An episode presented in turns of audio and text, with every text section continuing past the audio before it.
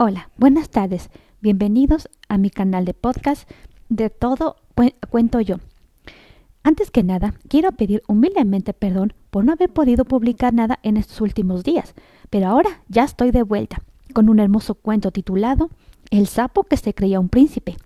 Autora Diana Navarra Alcalá, de la Ciudad de México, creadora de este podcast de todo cuento yo.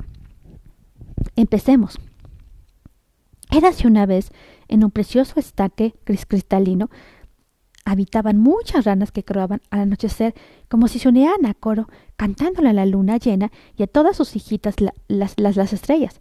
Pero había una rana muy especial, no porque fuera el mejor croando o saltando o el menos viscoso, sino porque él mismo creía que era un príncipe encantado, debido al cruel hechizo de una malvada bruja, por lo cual iba todos los días al pozo de los deseos del bosque y hablaba con las hadas y espíritus de ahí, contándoles su, mayor deseo.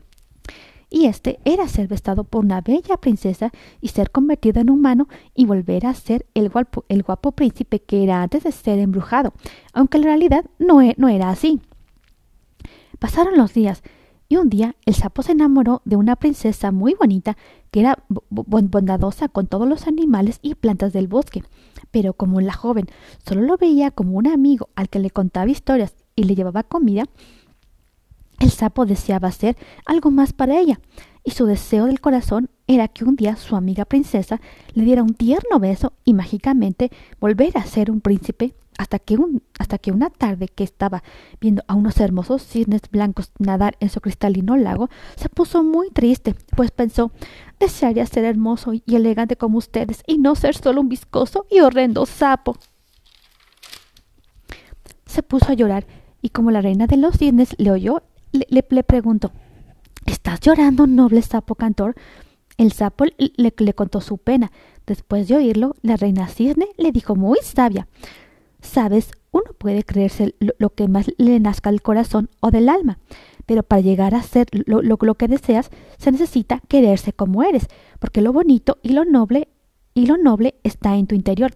Pero si quieres ser un príncipe de verdad, ve al valle de, de, las hadas. Una de ellas puede ayudarte.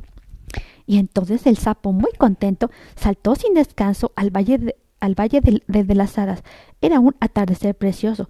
Muchas volaban junto a las mariposas y dándoles luz y color a las flores. Tanto se entretuvo mirándolas que no se fijó que una de, una de las hadas se había fijado en él. Era una preciosa hada de, cabellos color miel y ojos cafés. Era, era que era, ella había escuchado del sapo que se creía un príncipe y quiso ayudarlo. Y bien, ¿qué, qué te pasa, ranita? Ay, linda hada, si tú supieras. Ah, me gustaría ser un príncipe o un humano de verdad y poder casarme con la princesa que, ha sido muy buena conmigo. Bueno, bueno, literalmente tú no fuiste hechizado por una malvada bruja. naciste así, pero es esta, pero está bien tener un sueño muy, especial, dijo Lara. Lo sé, gentilada, pero deseo con todo mi corazón ser un príncipe o un humano de verdad. Ya no quiero ser un simple sapo. ¿Podrías concederme mi, deseo, Adita? Sapito, como, todos los, animales del bosque, tienes derecho a pedir un deseo en tu, vida. Pídeme lo, que más deseas y lo cumpliré, pero debes tener cuidado con lo que deseas. No cometas errores. El sapito ya lo, ya lo pensó y dijo, Bellada, deseo que me conviertas en un príncipe de verdad por el resto de mi vida y para ser muy feliz al lado de, al lado de, la princesa que amo.